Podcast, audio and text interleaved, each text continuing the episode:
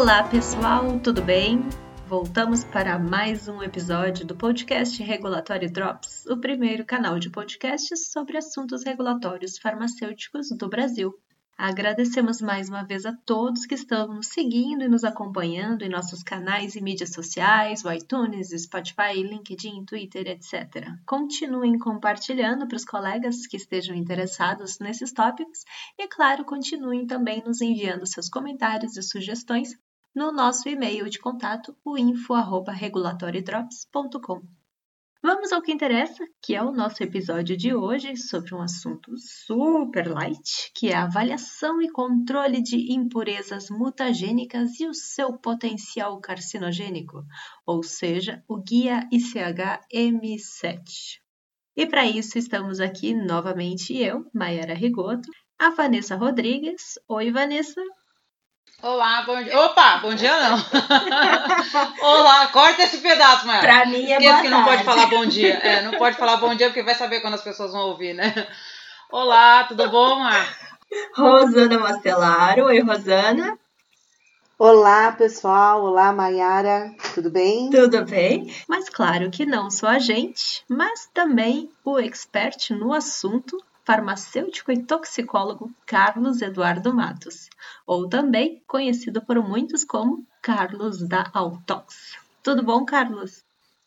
Tudo bem, Mayara? É, olá, Vanessa, Oi, oi. Rosana, Olá. todos os nossos ouvintes.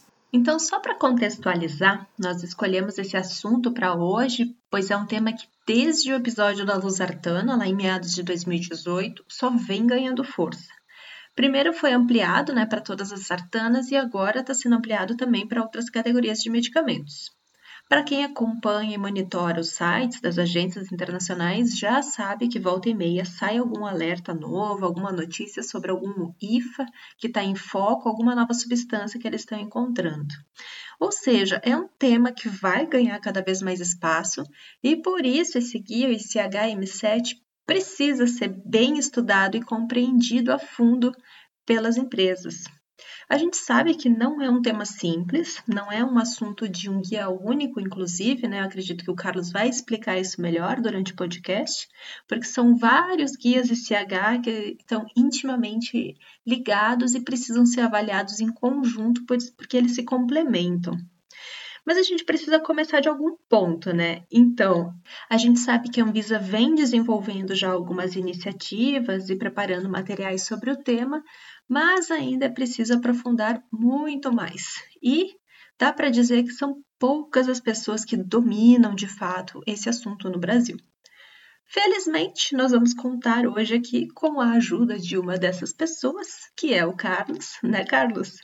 Primeiramente, muito obrigada por ter aceito o nosso convite, né, por estar aqui participando desse podcast de hoje. Então, para ambientar também o pessoal que está ouvindo sobre o Carlos, conta um pouquinho para a gente sobre você, a sua experiência nesse tema, né, os seus trabalhos sobre esse assunto. Ah, tá ok. É, obrigado de novo pelo convite, é um prazer é, falar para todos vocês, é, nossos ouvintes, e, e bater esse papo aqui com a Mayara, Vanessa e, e Rosana. Bom, é, eu sou farmacêutico, tenho mestrado em saúde pública pela USP, com ênfase em avaliação de risco toxicológico. E, e é justamente nesse contexto de cálculo de limites aceitáveis, limites né, que a gente considera como toleráveis, é, que a gente vem atuando aí nos últimos anos e com um pezinho ali nos modelos em sílico, né? Que, que basicamente é, é, é o uso aí dos modelos computacionais. Então eu venho ainda de uma época em que a gente chegava na, na, nas empresas dizendo, olha, a gente trabalha com modelo computacional para evitar teste. Todo mundo falava, não, esse cara não, não é bem. Eu acho que ele não bate bem, né? Como que a gente vai evitar um teste biológico e, e confiar num software? E, e, e isso mudou bastante, né? Então a, a gente vem aí desde 2011 aplicando esses modelos em sílico. Nós criamos uma, uma plataforma um projeto financiado pela FAPESP e é a primeira plataforma de modelos em sílico e de inteligência artificial da América Latina, já visitando aí um, esse conjunto de critérios internacionais é, que foram estabelecidos aí para o uso desses modelos em diferentes contextos. e um desses contextos aí bastante especiais, que foi um marco mundial, né? É você recomendar modelo em sílico e, e, e é, para evitar teste biológico é esse contexto das impurezas é, mutagênicas, né? É, Carlos, eu posso dizer que realmente né, foi uma surpresa, porque nós nos conhecemos através da Júlia Victal, que trabalhou comigo, querida, e você contribuiu num, num fórum de pré-clínicos que a gente faz anualmente lá no Sindus Farm. E eu confesso que quando ela trouxe o tema, eu falei, gente, mas isso é muito futuro, que legal, mas é só para quem vai pensar em fazer pré-clínicos no Brasil. E assim, em poucos anos isso tomou uma proporção muito grande e hoje é um dos temas, com certeza, um dos mais importantes eu digo na questão de necessidade de avaliação, conhecimento, por causa do importante risco sanitário que você consegue prever, né? O Carlos, ele tá sendo um pouco humilde, né? Ele quase não falou dele, né?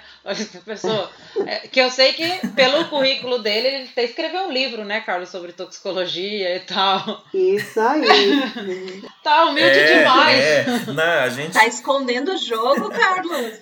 é, nós publicamos o primeiro livro sobre modelos em sílico em 2013 é, alguns capítulos de, de livro da área da toxicologia, nanotoxicologia, que os modelos em sílico eles, eles visitam aí diferentes desafios né, da toxicologia. A gente tem que isolar a substância em gramas para fazer testes e o modelo em sílico ele veio aí para preencher muitos gaps. Esse projeto PIP-FAPESP, é, é, é, eu acabo sempre falando dele mais do que de nosso currículo, porque esse foi um projeto também muito, muito especial. Então, eu acho que tem um lado que a gente acaba tendo um lado, sim, na academia, importante de estar tá publicando artigos uhum. sempre, é, é tentando, uhum. tentando também trazer experiências práticas. Mas eu acho que é esse carinho, talvez, Vanessa, pela plataforma. O momento é, é bem. é de muita felicidade, está sendo um, um, um, sucesso.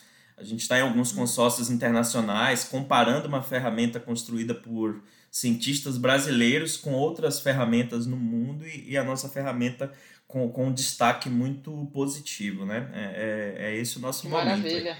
Bom, Carlos, além de, de, ser, de coordenar assuntos regulatórios evidente lá no Sindus Pharma, eu também cuido dos grupos de farmacovigilância, é, informações ao consumidor e informações médicas. E eu acho que a gente tem que começar explicando bem, né, alinhando os conceitos para que as pessoas também possam conversar sobre isso, montar os seus roteiros na hora de falar ou com um profissional de saúde ou falar com um consumidor, porque às vezes a gente vê na mídia informações, e às vezes essas informações prestam até um desserviço. Então acho que o primeiro ponto, você pode explicar para a gente o que é genotoxicidade, mutagenicidade, e essa correlação com o câncer, eu acho que é o primeiro ponto para a gente começar nosso bate-papo. É, eu acho que é bem importante realmente é, falar disso, Rosana. É, a gente percebeu até nesses, é, nessas notícias que foram divulgadas, como você comentou, reações é, bastante estudadas até na própria toxicologia que alguns pacientes, eu, eu fui ver comentários de algumas matérias, né? Eles viam aquelas matérias na mídia e, e comentavam ali: ah, eu uso há oito anos desse laboratório, nunca senti nada. E essa semana eu passei muito mal. e, e, muito provavelmente é o, o famoso nocebo, né? É, é, um efeito indesejável de, de possível ligação com o status psicológico desses pacientes é, depois das matérias. E a importância da gente então falar é, do que é genotoxicidade, explicar que é, para que ele tenha uma, uma, uma, uma, percepção de risco adequada. Esse é um papel também da, da toxicologia. Então, a genotoxicidade ela é um termo amplo, né? É a capacidade de uma, uma substância, uma, uma molécula ou um agente é, químico é, ou biológico causar danos ao material genético, tanto por dano direto ali no, no DNA, como por interferência no, no aparato celular, no, no, processo que mantém a conformidade do, do genoma. Então a gente sabe que a, a célula ela tem ali mecanismos de reparo, né? Por exemplo, para manter o, o, nosso material genético intacto. E, e qualquer processo que também cause uma interferência nesse processo pode levar dano direto ao DNA. Então, genotoxicidade é um termo amplo. Ele cobre aí essa capacidade de um, de um agente causar dano ao DNA, por mecanismo direto ou indireto, como, como eu comentei. É, mutagenicidade já é um termo um pouquinho diferente. Mutagenicidade é a capacidade de um agente químico é, causar dano, especificamente alterações permanentes e transmissíveis no material genético das células. Então, no, no contexto de genotoxicidade, a gente falou do DNA, do material genético. Aqui a gente já está falando de um dano que é permanente e transmissível no material genético das células, né? E aí pode ser num gene, pode ser num conjunto de genes, e a gente tem um conjunto de desfechos que podem partir. Ah, Carlos, mas o que, que ocorre então se, se uma célula sofrer é, é, um, um, uma alteração permanente né, e transmissível no, no seu material genético? Se, gente, se for numa célula somática, que é a maioria das células que a gente tem no organismo sem função reprodutiva, é, você pode ter um efeito como câncer, por exemplo. Então, os dois não são iguais, mas a mutagenicidade pode levar ao câncer.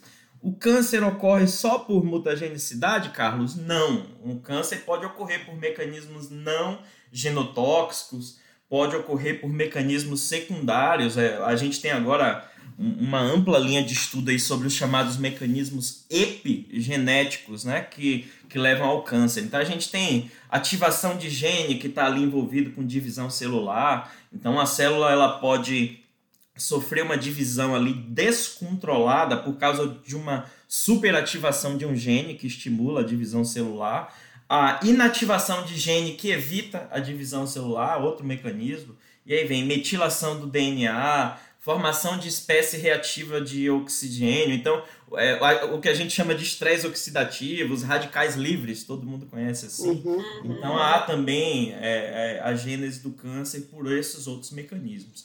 É, falando da mutagenicidade, então, ela é um desses. É, é uma, um dos efeitos que pode levar ao câncer. E se for numa célula germinativa, a gente falou da célula somática. A maioria das células que compõem os nossos tecidos, diferente da, de, de função reprodutiva. Né? Mas se for uma célula germinativa com função é, reprodutiva, você pode ter um, um, dano reprodutivo, um aborto, por exemplo, danos para o desenvolvimento, né?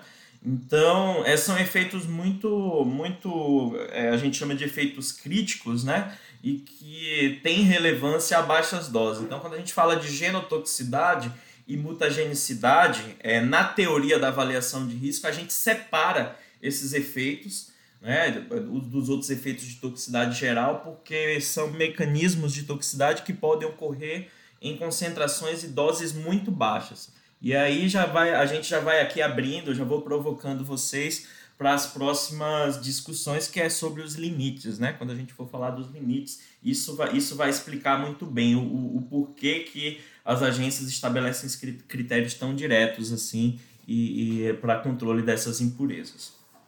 Bom, e aí, Carlos, é, conforme como a Mayara mesmo comentou, é, com esse avanço tecnológico e do conhecimento, então nós podemos agora começar a perceber essas ah, alterações em fármacos às vezes muito antigos, muito utilizados, né?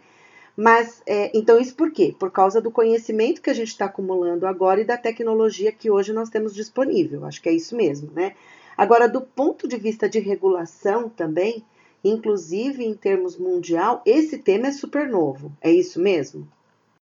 Sim, é um tema relativamente novo, é, é, Rosana, sobretudo no contexto dos países membros. Né? O ICHM7 foi publicado em 2014 mas no contexto ali europeu, por exemplo, em 2006 já havia sido publicada a, a primeira diretriz ali da agência europeia é, para avaliação e controle de impurezas genotóxicas. E veja, esse, essa primeira diretriz ali publicada pela Agência Europeia de Medicamentos, ela saiu de um position paper publicado cinco anos antes, então era 2001 é. já. E, e, e, basicamente esse texto base ele foi ali para a, a, o ICHM7, mas com algumas diferenças assim bem importantes. É, para você ter ideia, é, tem um fato que é, é bem marcante é, do ponto de vista regulatório, é, e, e, todos os nossos ouvintes vão perceber o quanto também essas coisas foram novas até para aquela agência naquele momento, é que a, a, Agência Europeia de Medicamentos ainda não tinha aceitado conceitualmente né, que um medicamento poderia ter uma impureza genotóxica. Era ainda, tinha um princípio ainda naquela época, era chamado ALARP, é, é, é do inglês para o nosso para o nosso idioma seria aquele princípio do manter essa impureza do tão do, no nível tão baixo o quanto razoavelmente praticável. Só é que com esse conceito.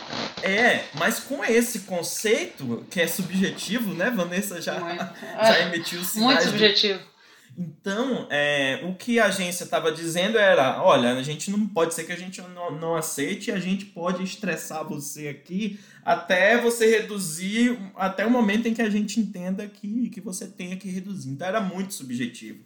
E aí, no Perguntas e Respostas, que saiu depois da publicação do guia em 2006, a agência ela assume pela primeira vez em um documento regulatório mundial que ela aceita então uma impureza mutagênica até determinado nível, dentro daquele limite que estava sendo estabelecido ali, sem necessidade de testes e justificativas é, adicionais. Então, se você comprovar que você controla e consegue controlar aquela impureza naquele nível, não necessariamente você teria que ficar ali alterando rota de síntese ou chegar até esse ponto do razoavelmente né, praticável.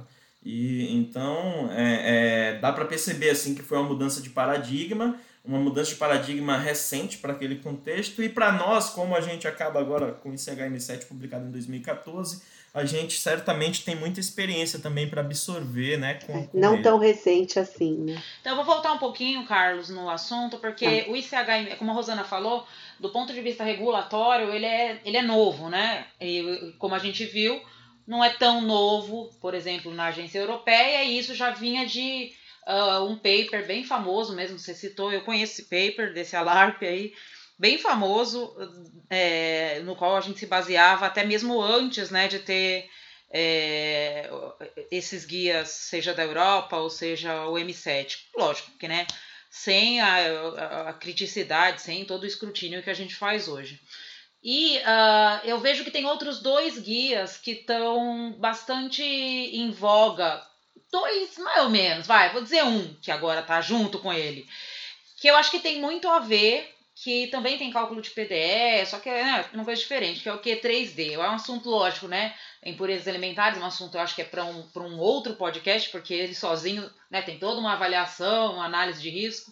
Mas eu vejo que o que eu queria colocar é, é, é assim, o quanto esse arcabouço toxicológico, regulatório, de, de segurança, ele está sendo construído fora, já há mais tempo, obviamente, né? Porque o Q3D já está até implementado fora, e está vindo aqui para o Brasil, né? Porque o, o Q3D está em fase de consulta pública aqui localmente, né? Então, como é que é, essas coisas vêm, vêm uh, tendo cada vez mais relevância local, né? E você falou um negócio do, no, do efeito placebo, não é placebo nesse caso, né? Porque é o contrário, né? Ah, ah. E, e isso é bastante interessante, porque uma pessoa chegou em mim e falou exatamente isso, uma pessoa que não conhece, né? Falou, nossa, eu tomando aquele remédio pro coração, você acredita? E vou acabar morrendo de câncer. Bem que eu, eu já estava me sentindo mal esses dias, exatamente desse jeito. Eu falei, não, pelo amor de Deus. E eu acho uma coisa que eu achei muito interessante no GT DIFA que teve essa semana, o Simão, lá do Axê, um abraço aí, Simão. Ele que ele falou um negócio dessa questão das, das artanas que eu achei muito interessante. Porque uh, é lógico, quando você vê uma coisa dessas, né? Ah, tem uma impureza genotóxica sendo uh, presente né, no, no, no, medicamento. Só que a gente tem que pensar que, diferentemente da ranitidina, as artanas, né? Losartana, valsartana, é uma categoria de medicamento que quem toma não pode ficar sem. E é de uso contínuo mesmo, porque você não consegue é, adequar um medicamento para uh, cardíaco, né? É, de maneira rápida. A, a, a, a troca é muito. É, tem que ser muito pensada, tem gente que não consegue trocar. E aí, pensando nisso, o EMA, o, o, parece que um, um grupo de médicos lá da Europa emitiu um parecer dizendo que nesse momento, por não se saber né, o efeito, tirar o medicamento do mercado foi muito temeroso e muito preocupante, porque muita gente ficou sem acesso à medicação e morre muito mais rápido e imediatamente, dependendo do uhum. que com, com, com o medicamento, né? É, é um pouco diferente da ranitidina, né? Porque a ranitidina agora ela, ela tá saindo, mas ela é para uma condição não tão crítica, né? Para uhum. azia, úlcera, enfim. Né? Então essa o alerta fica para né, a gente entende que são coisas críticas, que a gente não sabe o que vai acontecer, mas esse alerta também tem que ficar para a gente entender, né, para as agências né, é, entenderem também o impacto de algumas coisas. Parece que isso tem até no churrasco, né, Carlos? Essas coisas tem no bacon, né? As nitrosaminas, tem nos bacon, churrasco. Pois é, pois é. A gente tem aí os chamados neocontaminantes, é, formados ali no, é, com a degradação térmica. Então, tem um monte desses desses neocontaminantes. É, em batata tem acrilamida, por exemplo, é, em biscoitos que a gente come e tudo mais, mas enfim, é tudo é como você colocou, Vanessa. Tem uma avaliação de risco por trás é, desse processo e nessas, nesse contexto aí da, da, das impurezas, é, esse movimento que você colocou, ele está ocorrendo mesmo. É uma, uma, uma aplicação da avaliação de riscos para diferentes impurezas, impurezas elementares, né, no caso da, do Q3D, é cálculo de avaliação de risco mesmo. Você vai ali tentar identificar níveis que, que nos quais as, as, as impurezas não provocaram toxicidade, dividir por uma margem ali, é, por uma base de 10 para ter uma margem de segurança. E no caso das impurezas é, solventes também residuais, né, do Q3C, também o mesmo cálculo mudam ali um, alguns fundamentos, né? E, e é a toxicologia tentando então trazer trazer esses limites seguros. Agora tem até uma novidade, até para as impurezas não genotóxicas, que são ali controladas no âmbito do, do Q3A e Q3B, é, é, saiu também agora um, um, um, um letter da, da Agência Europeia de Medicamentos ali, é, já colocando, sinalizando a limitação do uso de animais para qualificação. Está é, tá vencendo amanhã, inclusive, está em consulta esse paper da agência europeia. Amanhã encerra o prazo, acho que era bacana todo mundo dar uma olhada, porque a gente entende que é o, pode ser o próximo movimento do ICH também, né? É, as coisas às vezes nascem ali na, na agência europeia de medicamentos e depois podem, podem acabar virando uma nova diretriz. Então lá, o que, que a gente tem nesse, nesse paper, né, que traz ali algumas reflexões? Limitação do uso de animais, casos em que o próprio IFA ele pode mascarar a toxicidade da impureza, obviamente, a gente está, às vezes a gente faz o teste com um, um IFA que está ali 90%, né, 85% tem uma concentração muito maior, Uh, ele abre agora também para os. dá uma maior abertura para os métodos é, in vitro e modelos em sílico é, para toxicidade geral. Então a gente estava falando aqui todo instante de impurezas mutagênicas, é o principal tema de hoje, mas é muito interessante a gente olhar porque quando a gente trata uma impureza como não mutagênica, quando ela passa desse filtro do M7, ela vira uma impureza comum né? E, e, a gente vai ter uma grande mudança em nosso entendimento aí, essa, esse, essa nova reflexão da Agência Europeia de Medicamentos pode trazer aí muitas novidades para o setor também. É legal colocar o link, né, Marcos? E só para, só, Vanessa, só para ambientar o pessoal que está ouvindo esse podcast agora. Hoje é 29 de setembro de 2019, tá? O amanhã que o Carlos citou será 30 de setembro de 2019. Para quem estiver ouvindo depois. É, é legal Bom, colocar o link do, do que o Carlos está falando lá no, no, no, no no nosso na chamada do podcast, que aí o pessoal já entra. Então, se você está ouvindo aí, ó, o link vai estar tá lá. Maiara vai colocaremos, pôr. Colocaremos, sim. Bom, Carlos, então o que você está falando aí, eu imagino que esteja lá com vocês já uma loucura lá na, na, na né? Vocês recebendo. Uh, eu sei, porque eu já mando, a gente já manda várias coisas para vocês lá, né? De solicitação para avaliação de impurezas genotóxicas, né? E, e, e, imagino que isso vai ser uma coisa, né, daqui para frente bastante comum, né? É, com esse alerta das nitrosaminas, né, e a Anvisa agora também fazendo as avaliações pela GCF, pela, com a, a DOC e tal. Inclusive, acredito que vocês até prestam esse serviço de vez em quando para a Anvisa também, né, como a DOC. É, imagino que daqui para frente isso aumente. Então, para o pessoal que está ouvindo aí, né, é, estudem o assunto, né? E ouçam o nosso podcast, porque agora a gente vai começar a falar dos, dos conceitos do guia. É. Bom, uh, qual que é o escopo aí, Carlos, desse guia? Porque o pessoal tem aquela. A gente falou, tá, tem no churrasco, né? Tem no. Na, tem, tem, no bacon, Ai, inclusive se, dando a batata, na batata, batata. dando sequência. Eu tô ferrada aqui, gente. Eu só... tudo, que, é, tudo que é bom. Losartana né? não, é. mas o resto. Então, dando sequência até no nosso, no nosso Startups do Futuro, que a gente sempre fala uma, né? Olha só, gente, quem puder aí, ó, crie uma fita de avaliação rápida de nitrosaminas em churrasco, sei lá. Porque, né? Na carne, nós outros, você vai lá e fala, não, muita nitrosamina nessa carne, não quero. Põe, pega outro pedaço. Olha, inclusive. É... Inclusive tem um amigo, desculpa te interromper, Vanessa, ele é da área da toxicologia também, ele é do sul, adora churrasco lá. Ele, ele e um amigo, eles fizeram, falaram, não, a gente decidiu fazer um estudo para ver o que que dá mais, nitro, é, mais desses compostos, é, desses contaminantes em, em churrasco comum ou em caso de fogo de chão, né? Para ver qual que dá menos, para escolher aí uma, uma alternativa melhor de fazer churrasco. Interessantíssimo, tá vendo? Ó, startups do futuro. Então, dá uma conversada aqui com a gente, Carlos. Qual que é o, qual que é o escopo, né? Porque existem casos em que o guia não se aplica, né? Uh, ele é um guia de avaliação de risco, como você falou, então tem alguns casos que o risco uh, de um medicamento, né, como a gente discutiu agora da losartana, que talvez o risco de não utilizar nesse momento fosse maior do que utilizar, mas tem casos bem específicos no guia que ele cita. Fala aí pra gente quais são esses casos. Ah, perfeito. É, o, o, o M7 ele tá ali, né, para novos IFAs, novos medicamentos durante a fase de desenvolvimento clínico e a autorização de comercialização, mas também em caso de pós-registro, né? Se você tiver alteração de rota de síntese, novas impurezas ali que, que é, eventualmente apareçam, alterações na formulação, na composição ou no processo de fabricação, né, que levem ali a, a produtos de degradação ou, ou outras impurezas. E a, em alguns casos também no caso de alteração de indicação, de, de indicação ou alteração da posologia. Mas nessas exceções, inclusive, Vanessa, tem um ponto aí que e, é, ele é bem crítico aí, né? Há divergências de entendimento é, no, no que se fala as exceções. O que é que não está sob o escopo desse guia?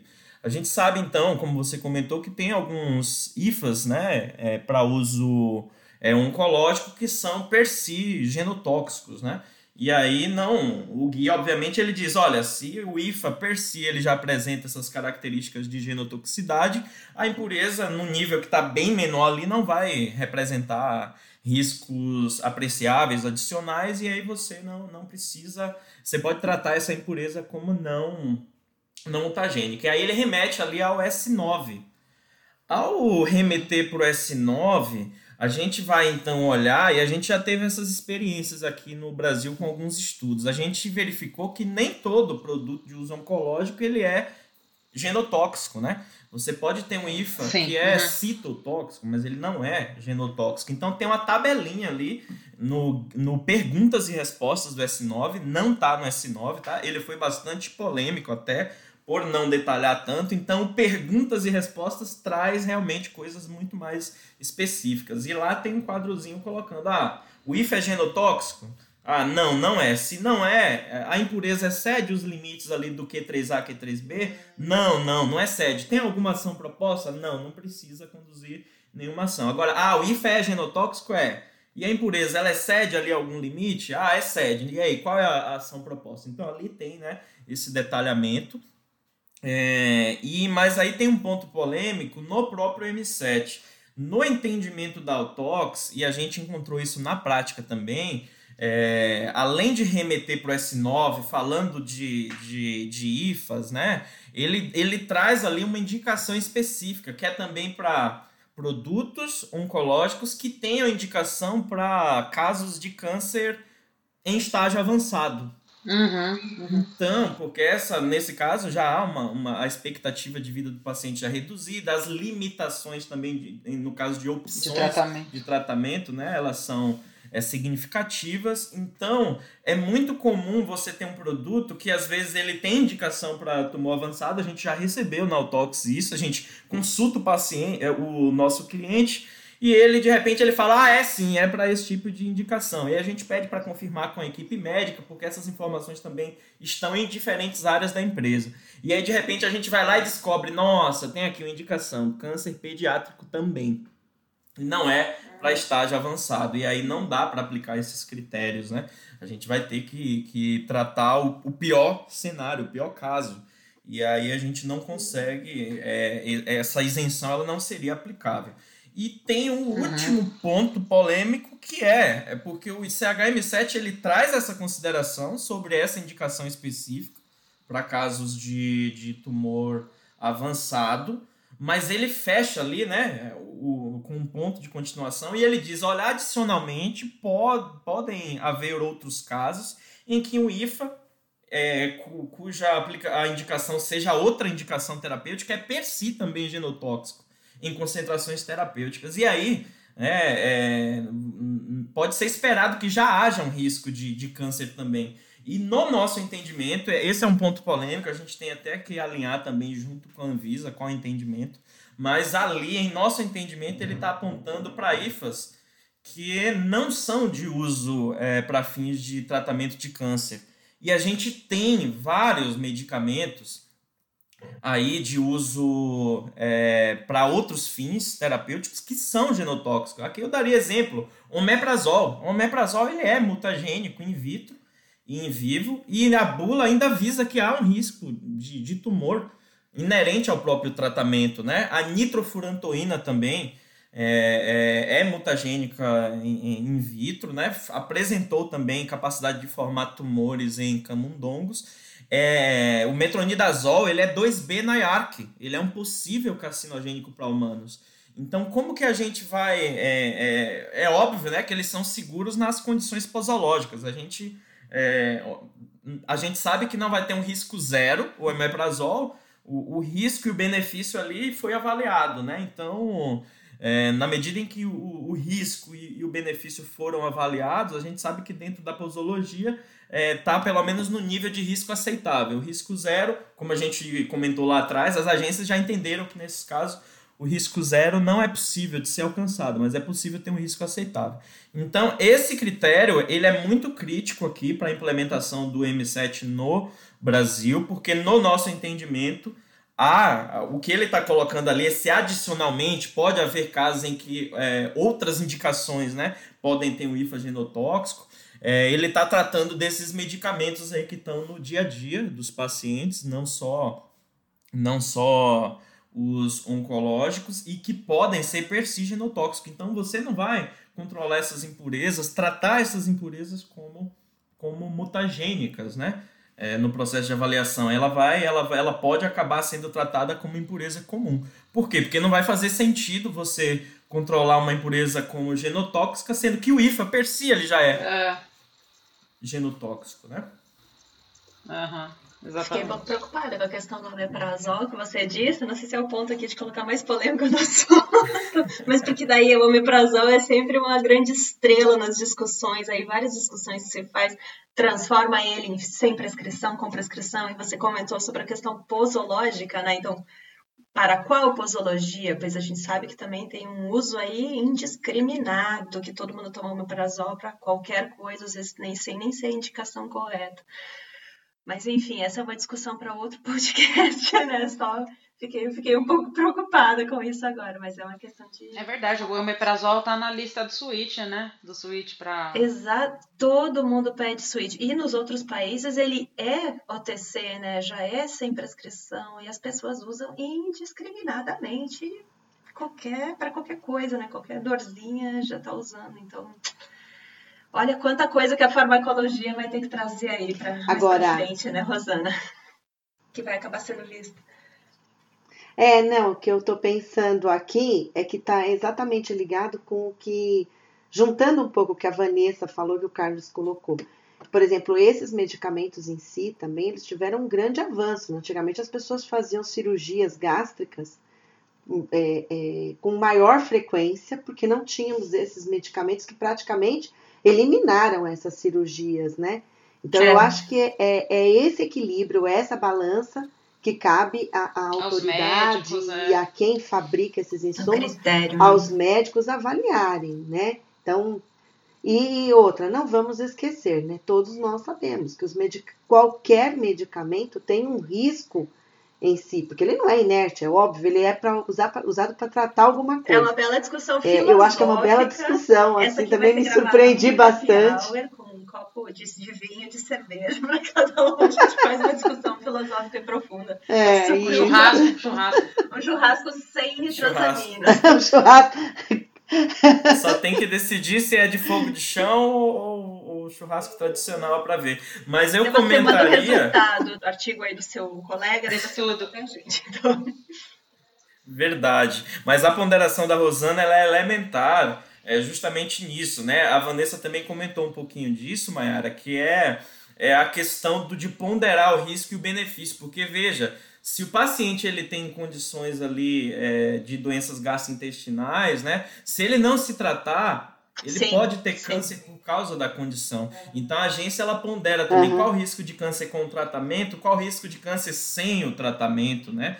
Então aqui é, é a gente não está uhum. jamais questionando a segurança do, do, do, IFA, mas o que, que é importante? A outra coisa da comunicação de risco. Vejam, Sim. na bula é informado o risco né, incrementado e a percepção dos nossos pacientes ela tem que ser trabalhada mesmo. Né? Então na Europa eu acho que pode ter produto que está ali isento de prescrição. É, será que para nossa realidade é possível? Talvez é, é, esse ponto que a gente tem que avaliar, né, com, com todo cuidado mas é, se a percepção de risco dos pacientes, se ele consegue entender essa comunicação sem alarde, né? Sim. E ele consegue fazer o uso dentro das condições uhum. posológicas, é, vai ser um uso seguro dentro da posologia. Né? Sim. É, não, minha preocupação é mais é realmente nesse ponto, né? O medicamento em si, ele, óbvio, ele tem todos os seus né? benefícios. É, é o uso racional. Eu acho que o uso racional realmente é um tema que dá pano para manga para muita discussão ainda no Brasil. E olha só que interessante essa discussão.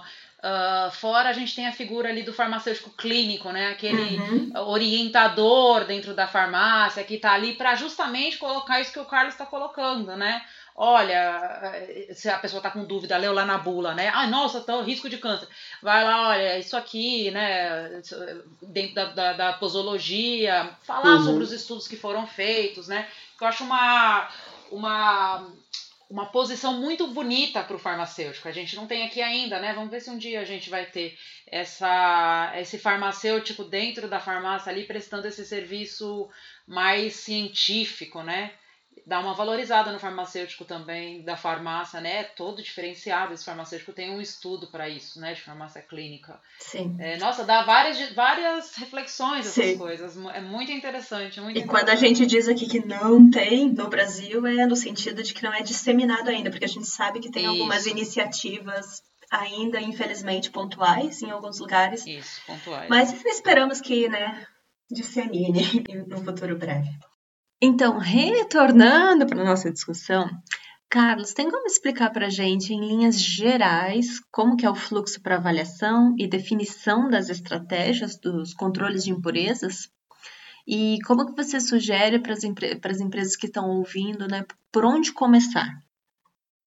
Ah, perfeito. É, a gente tem clientes com diferentes modelos, workflows, Mayara, e eu poderia tentar resumir aqui algumas dessas opções, né? A gente tem aqueles clientes que tratam as impurezas teóricas, impurezas potenciais, impurezas reais de diferentes formas, né? Então, até para esclarecer para o pessoal da área regulatória, da qualidade, que também é, acabam tendo contato com o tema, as impurezas teóricas são aquelas que a gente é, identificou através de um estudo crítico, teórico. O que, é que pode ser formado? O que, que é teoricamente possível, né, de ser formado a partir do IFA. E aí tem, você pode aplicar já modelos em sílico as essas impurezas e aí você vai ali numa fase muito preliminar do processo, você já pode identificar o que, que pode te dar problema lá na frente. Em outros casos, não. O cliente ele quer avaliar impurezas potenciais, ele pega dados ali, por exemplo, da, dos degrada,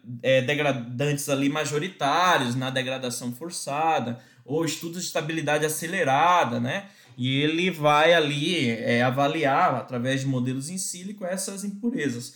Ou no outro caso, ele pode pegar as impurezas reais, aquilo que você pegou na estabilidade de longa duração, e você faz essa avaliação em sílico, olha na literatura se há dados para essas impurezas, e aí as que são negativas no que se refere à mutagenicidade, elas então serão tratadas como impurezas é, comuns. Então, ah, Carlos, mas qual é o melhor fluxo? Eu vou pegar sempre das teóricas até as reais? Não. É, se o teu produto é muito importante no portfólio, você tem timelines apertadas, pode ser que seja interessante.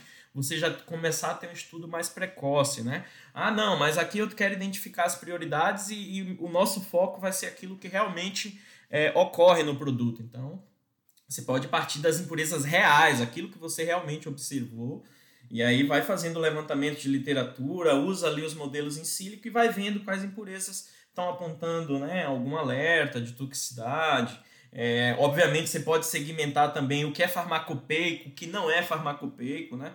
E, e definir um fluxo de trabalho. O, o Steven Bart, que é um dos grandes especialistas da degradação, ele resume ali num dos quadros essa estratégia né, de você partir das impurezas teóricas é, potenciais e reais, e aí você vai fazer então um fluxo de avaliação dessas impurezas, né?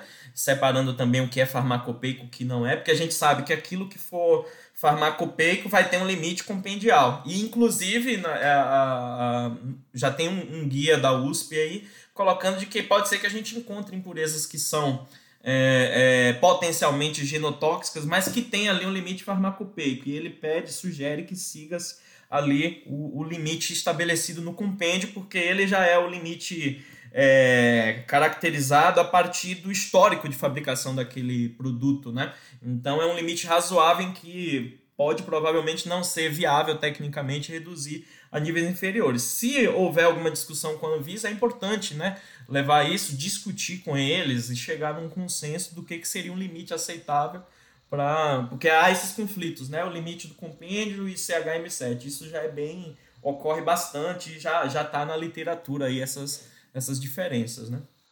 Mas e quais são esses limites? E tem exceções para algum tipo de limite, um limite baixo? É, depois desse processo de avaliação das impurezas, com o workflow que mais seja adequado né, para a sua empresa, é, essa impureza ela vai ser classificada. Então tem ali cinco classes né, no ICHM7 é, das impurezas que não tem preocupação, não tem alerta estrutural né, e não há preocupação quanto à mutagenicidade ou carcinogenicidade. E essas impurezas, então, elas podem seguir os limites é, do ICH Q3A e Q3B ou da RDC 53, né, que são os limites ali para, para impurezas não, não mutagênicas, né? E essas seriam as impurezas comuns. As outras classes, é, a classe 1, 2 e 3, são as impurezas que tiveram algum alerta ali no guia, e aí elas devem, ou você trata essas impurezas como potencialmente mutagênicas, e aí controla no limite aceitável, é, ou você faz um teste biológico para confirmar, porque você usou uma dado de literatura, avaliação em sílico, né? E se elas são então estão nessas classes, a gente pode então avaliar é, essas impurezas do ponto de vista é, da toxicidade em teste, né? Confirmatório. Os limites, quando a impureza é mutagênica, eles variam, Mayara, de 1,5 microgramas dia a 120 microgramas dia. Em termos analíticos, são limites muito restritivos, né? Muito restritivos. E, e aí depende da posologia. 1,5 microgramas dia é para produtos que têm aí um, uma posologia mais longa, né? Aí se você tem, no caso, analgésicos ou alguns produtos com, com uma posologia menor, a gente pode ter aí, variar de 1,5 a, a 120 microgramas dia, né? É, então, Carlos, mais uma, como você falou no começo aí sobre todos esses softwares, né, que tem no mercado e essa iniciativa da, da FAPESP, né, desse software nacional, uh, dá uma explicada para aí para o pessoal, como que funciona isso daí, né? Como é que funciona essa, essa utilização de software, né, para essa avaliação em sílico? Porque hoje é muito importante mesmo, eu, eu especialmente que tenho uns gatos aqui encapetados dentro de casa. tá terrível ali, tentando sair agora. Queria entrar e agora quer sair do quarto. E é importante a gente pensar em, em maneiras de, de minimizar né, o, o, uso de animais. Eu lembro a primeira vez que eu vi uma unidade que o Carlos deve saber que era muito usada, era é, microgramas por quilo de gato. Né? Isso me deixou chocada, né? porque era uma, uma unidade toxicológica para avaliar quantas, né, quantas unidades, quantas microgramas daquilo matavam um quilo de gato. Então, fala aí sobre essa utilização aí dos softwares, Carlos. Tá, é, perfeito. O software, é, ele foi, foi um marco aí usar, né? Passar a usar software para prever toxicidade é, foi um, uma, uma saída muito importante para o M7, porque imagina ter que isolar todas essas impurezas em numa quantidade alta para fazer testes, né? é, seria poderia inviabilizar o processo de avaliação de segurança. Então, o que, que o M7 recomenda?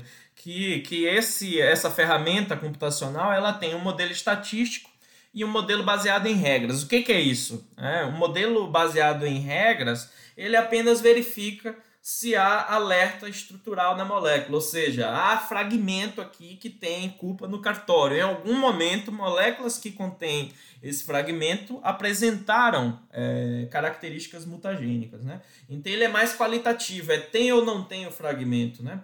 E o modelo estatístico, ele já avalia a estrutura inteira. Então, é, você tem a complementação de dois métodos que quando você vai comparar a preditividade com o teste é, tradicional, protocolo tradicional, essa combinação de modelos em sílico, ela apresentou preditividade adequada e comparável ali à reprodutibilidade da metodologia convencional. Então é importante usar esses dois, né? Métodos, é importante nesse processo você fazer um, um expert review ali para verificar os parâmetros, né? Estatísticos e, e, de validação do modelo e visitar a literatura, porque pode ser o caso do IFA, seu IFA, ele está lá na, na lista ali dos potencialmente mutagênicos também. Então a gente verifica também se não há o mesmo alerta na estrutura do IFA, que pode ou não ter características de mutagenicidade. E, esse expert review é importante para avaliar as, as limitações também dos modelos, né? Que você tem modelos que podem ter confiança baixa, ou a estrutura química ela é muito complexa para o modelo computacional, e aí ela pode estar fora do domínio de aplicabilidade. E, e aí você precisa de um expert review ali, é, ele é elementar para você aceitar ou refutar uma predição feita pelo software, né? É, a gente teve lá aquele, aquele workshop né, da Anvisa em que ela, é, ela frisou bastante isso, né? Então não é questão da gente sair comprando software e achar que o software vai fazer, né? Existe a necessidade realmente de um expert olhar isso e, e inter, interpretar, né? Porque tem falso positivo, tem falso negativo.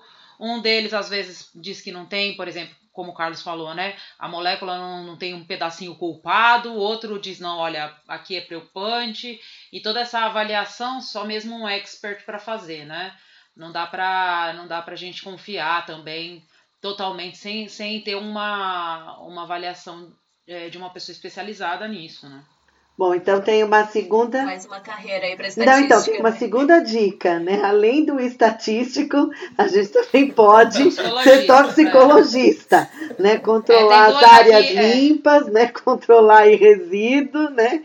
Então a gente pode é. ser toxicologista também, né? Olha só, no nosso, no nosso podcast a gente tem duas, duas, uh, dois grandes pontos: startup do futuro e profissões, profissões do futuro. Do futuro. É. Bom, Essa aí vai na seção profissões do futuro.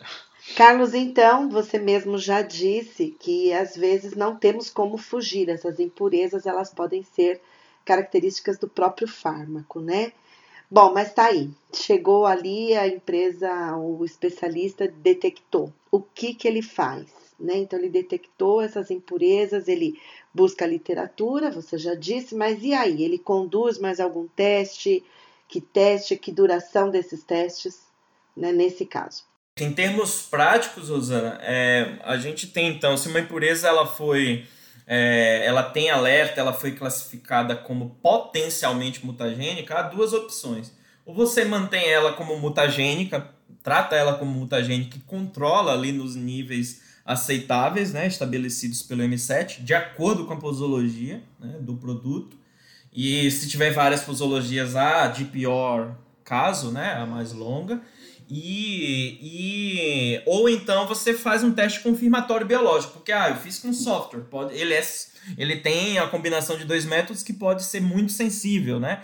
E trazer um falso positivo. Então você pode fazer um teste confirmatório que pode levar é, no laboratório em geral, os prazos é 60, 90 dias é o prazo geralmente aí formalizado por eles, né? Mas em, na prática eu acho que passa desse tempo e a Vanessa pode até comentar também um pouquinho, é que o cliente tem que providenciar a amostra, né?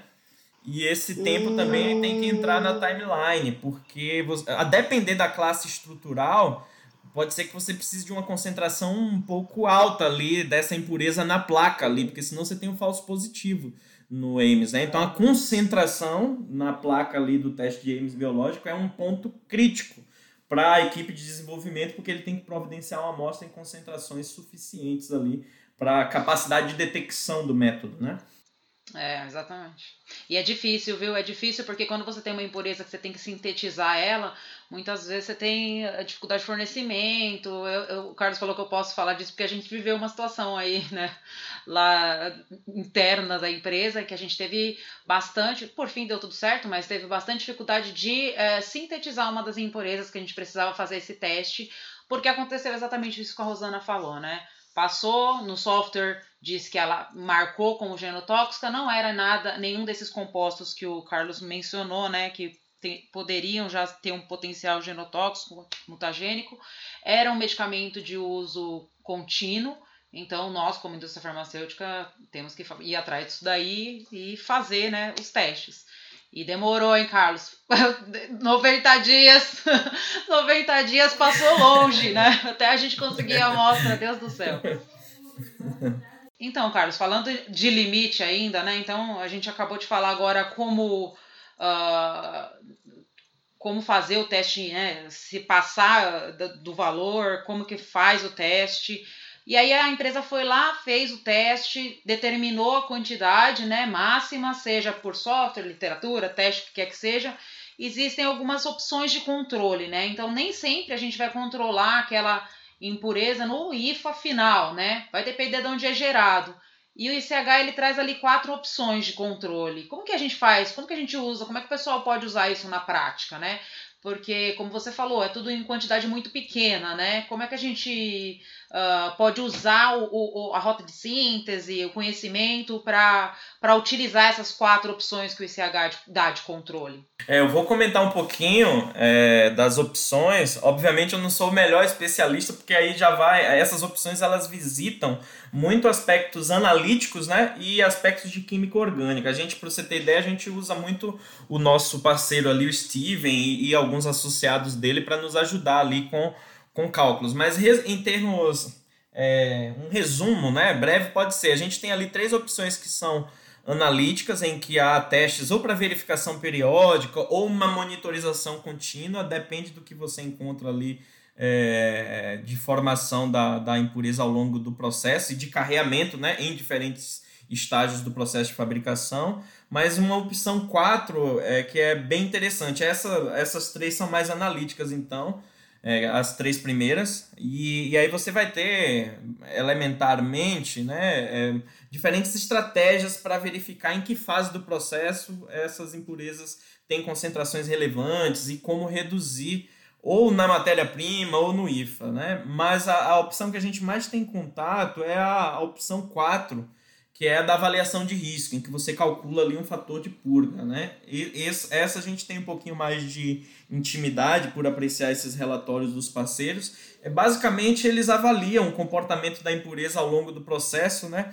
E a efetividade dos processos de remoção. Então, como que se faz isso? Você vai avaliar o perfil de reatividade da impureza, as características físico-químicas que são relevantes para esse processo também de, de remoção. E aí tem um paradoxo importante aí, que é, em geral, a impureza que é reativa, né? Ela, ela tem uma preocupação quanto ao potencial genotóxico. Você tem uma impureza que é reativa, ela pode reagir com o DNA e ser é, genotóxica. Por outro lado, é justamente a reatividade que garante a efetividade de um processo de remoção. Então veja, a reatividade ela é péssima para a toxicidade, mas para o processo de remoção ela é importante, porque é essa reatividade que facilita, né? o processo de remoção. Então, esse, esse fator de purga, ele trabalha com esse paradoxo, você tem então que calcular esse fator a partir das características ali físico-químicas da, da substância, verifica quais grupamentos são reativos e tenta verificar a, a, o potencial de carreamento ao longo do processo e se você vai conseguir atender ao limite. Resumindo, né, você tem que tentar verificar se esse fator de pulga é compatível com o limite toxicológico que, que você estabeleceu ali. As outras três opções, Vanessa, eu vou ficar devendo, porque em geral é o que a gente discute mais né, é, com vocês, mas eu acho que você poderia até talvez resumir um pouquinho para nós mas acho que em termos tem a amostragem ali, parece que você pega alguma quantidade de lotes, né? verifica em diferentes etapas quais concentrações e, e define a melhor é, o. O, eu acho que o, o momento, o, o, o, da vez agora é esse nome, fator de purga. Todo mundo vem perguntar para mim, mas o que, que é fator de purga, né? Que nem você falou, as outras três opções são analíticas. Você pode ou avaliar aquela impureza onde ela é formada dentro da rota de síntese, né? Que é, é, então, se ela é uma impureza, por exemplo, que é formada numa etapa 2, você avalia ela ali do que no IFA, porque ali ela está muito mais fácil de ser encontrada e, e, e, e, muito menos com muito menos interferência do que depois conforme você vai juntando mais coisa ali fica muito mais difícil de, de monitorar. Mas o que o pessoal vem realmente colocando muito e questionando bastante é essa questão do fator de purga. Então, a dica do Carlos aí é estudar a molécula. Outro profissional importantíssimo é o químico, ele sempre é importante, né? Mas a gente tem bastante contato com o químico, né?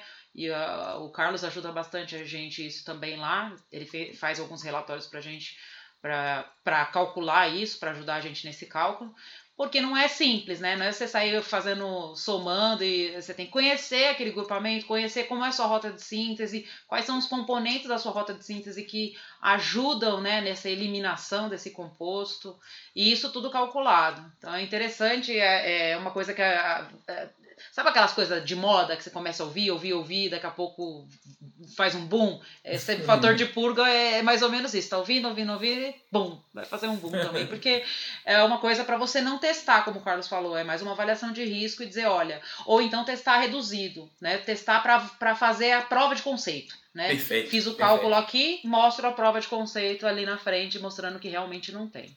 Perfeito. Bom, gente, a gente está tá estourando o nosso tempo para variar, né? A gente está sempre estourando o nosso não tempo. É impossível fazer meia hora, gente. Não tem, não tem Deus como. A gente já desistiu de fazer meia hora. Mas para terminar, então, toda essa, toda essa nossa conversa, né? Tentar fazer um resumão geral aqui. Uh, na verdade, eu queria pedir agora para o Carlos para ele dar uma dica agora para o pessoal técnico das empresas e também para quem estiver ouvindo, que não é da indústria farmacêutica, mas que tem interesse em se aprofundar mais nesse assunto, Onde que você sugere para buscar as primeiras informações e por onde começar? Eu acho que a primeira sugestão que, que nós daríamos era até mais na ordem de estabelecer uma agenda dentro da própria empresa, sensibilizar o gestor de que esse tema ele pode chegar em algum momento, né? E buscar treinamentos, é, capacitação mesmo nesses guias, no M7 em si. É, para conseguir lidar melhor. Então, o, o, eu acho que esse é o primeiro ponto: sensibilizar a gestão da empresa de que diferentes áreas têm obrigações, né? Então você tem, como a gente viu aqui, é um tema que envolve o toxicologista, mas envolve também o analista de DMF, ou é, que agora é o DIFA, né?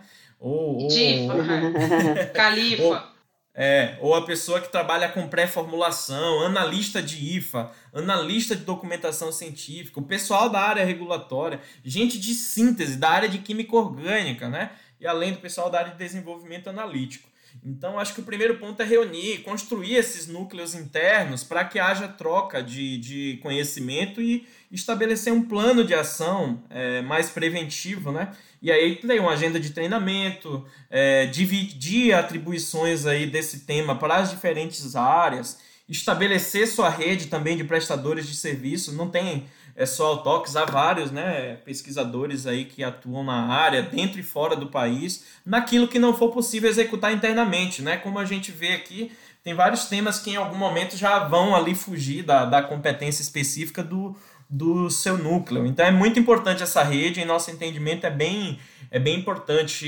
estabelecer aquilo que você quer assumir internamente e as outras coisas que você quer dividir. Eu acho que essa seria a sugestão mais mesmo, é de construir uma agenda em torno do tema ali e, e, e seguir em frente para tirar, é, construir esse conhecimento, tirar suas dúvidas e, e conseguir lidar com esse mar. É, fazer uma coisa em conjunto. De fato, o que a gente tem visto é, é, é, dentro da empresa é realmente essa conjunção aí que o Carlos está falando de pessoas e é, é importantíssimo o, o conhecimento de todos eles, né? Em cada partezinha da avaliação.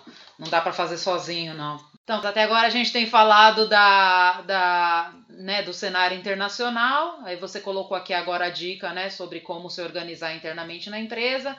Mas localmente a gente ainda tem uh, uma, uma, uma, uma, necessidade, né, uma falta dessa discussão de maneira oficial. Né? A gente não tem como porque 3D a gente mencionou no começo, uma consulta pública aberta, ou que já tenha sido aberta, para a implementação do ICHM7 no Brasil. Isso é importante, porque tem bastante impacto, né? Gostaria que você falasse um pouquinho aí do, do impacto, do, do porquê que isso tem que ser discutido a nível local, né? E deixar aí a, a, a, a orientação, né? A, a solicitação do setor aí quanto à discussão oficial desse tema na forma de uma consulta pública em um grupo de trabalho. Perfeito, é. Ali no, no manual CTD, é, é, refere-se que o, o é, esses aspectos de controle de impurezas mutagênicas do M7 ainda estão em, não tem respaldo né, na, na, na, na legislação sanitária vigente. Mas, por outro lado, a gente tem percebido que há é, exigências técnicas, porque o órgão também ele pode, né? é, solicitar essas informações quando ele entender que há algum risco sanitário. Mas em nosso entendimento, a, a gestão de impureza genotóxica ela começa desde a fase de escolha de um fornecedor e compra do IFA, né? Então é muito importante esse diálogo entre o, o regulador e o setor produtivo, a abertura de uma, de uma consulta e, formalização de uma agenda programada, mais programada mesmo, né? Para que não haja surpresas porque o cliente também ele pode ter muita dificuldade de atender lá no final do processo com, com informações que, que não foram né, solicitadas antes. Então é muito importante essa consulta para que haja uma discussão e, e aí, de modo mais programado, o cliente consiga atender. Impureza genotóxica é um tema que não começa só com o aspecto né, analítico e toxicológico, ela começa lá no início do processo desde a compra do, do IFA, né? Então, para conseguir atender esse marco, é muito importante a gente ter uma agenda para não ter surpresas aí, né? E, e, certamente a Anvisa tem muita tem área específica muito competente na área, dá para discutir com o setor uma forma aí que, que seja viável para todos. É, e essa consulta é bem importante, porque a gente tem que lembrar que o Brasil não é só aplicar o ICH que é 7, ou M7, né? Porque o Brasil tem uma particularidade sobre importação, né? Uma dificuldade que a gente tem em questão de tempo, uh, de controles locais sobre determinadas uh, moléculas. Então, Uh, não é uma coisa, é uma coisa muito específica que de fato, como o Carlos falou, tem que ter uma agenda de discussão é, e uma, um olhar desse guia para as particularidades do, do, do, do, mercado local, né? Tá bem tranquila a agenda da, tranquila. Da ultimamente. Acho que vai ser Acho que tá sobrando tempo. Pra, pra incluir, mas nem vê quase nada acontecendo. Tá Por favor. Por favor, não dê mais ideia. Não, mas de qualquer maneira, é muito importante isso que o Carlos mencionou agora, porque essas surpresas, né, elas podem comprometer todo um desenvolvimento e também todo o acesso depois da população para no, um novo produto. Então, tem algumas coisas que acabam sendo prioritárias e mais urgentes, né? E talvez essa discussão seja uma delas. Bom, gente, é muito bom. É um assunto com muitos detalhes, como a gente falou no início, né? Realmente super light, não tem, tem nada demais para discutir. Ou seja, a gente acabou até passando um pouquinho do nosso tempo planejado aqui, mas porque realmente é um tema que demanda e vai demandar ainda bastante atenção de todo mundo, né, para estudar, para se aprofundar. Te agradecer muito ao Carlos por ter aceitado né, este convite de participar com a gente aqui hoje, trazer tanta informação, tanto detalhe. Vamos deixar o pessoal digerir um pouquinho agora todas essas informações e mandem, por favor, seus comentários para a gente por e-mail, né? O que, que vocês acharam? Se vocês têm alguma pergunta específica, a gente pode pedir uma ajudinha para o Carlos depois para para a gente responder no que for possível. Vocês já sabem, o nosso e-mail é o info.regulatoriodrops.com e a gente pode abrir também um grupo de discussões, né? Vocês já sabem na nossa plataforma lá no groups.io. É só você mandar seu comentário lá, sua dúvida, pode jogar no grupo. A ideia é realmente que todo mundo se ajude, todo mundo coloque a sua opinião sobre esses assuntos lá. Então, era isso. Muito obrigada mesmo, Carlos, pela sua participação aqui nesse podcast. Obrigado a vocês. Foi um prazer. Muito obrigado. Foi, foi muito bacana. Era isso. Então, esperamos que vocês tenham gostado. Não se esqueçam de avisar os seus colegas sobre esse assunto, compartilhar né, e avisar sobre o nosso canal também. Obrigada, então. Até a próxima semana. Tchau, tchau. Até a próxima, Até a próxima. pessoal. Tchau, tchau. Até, tchau, tchau. Tchau.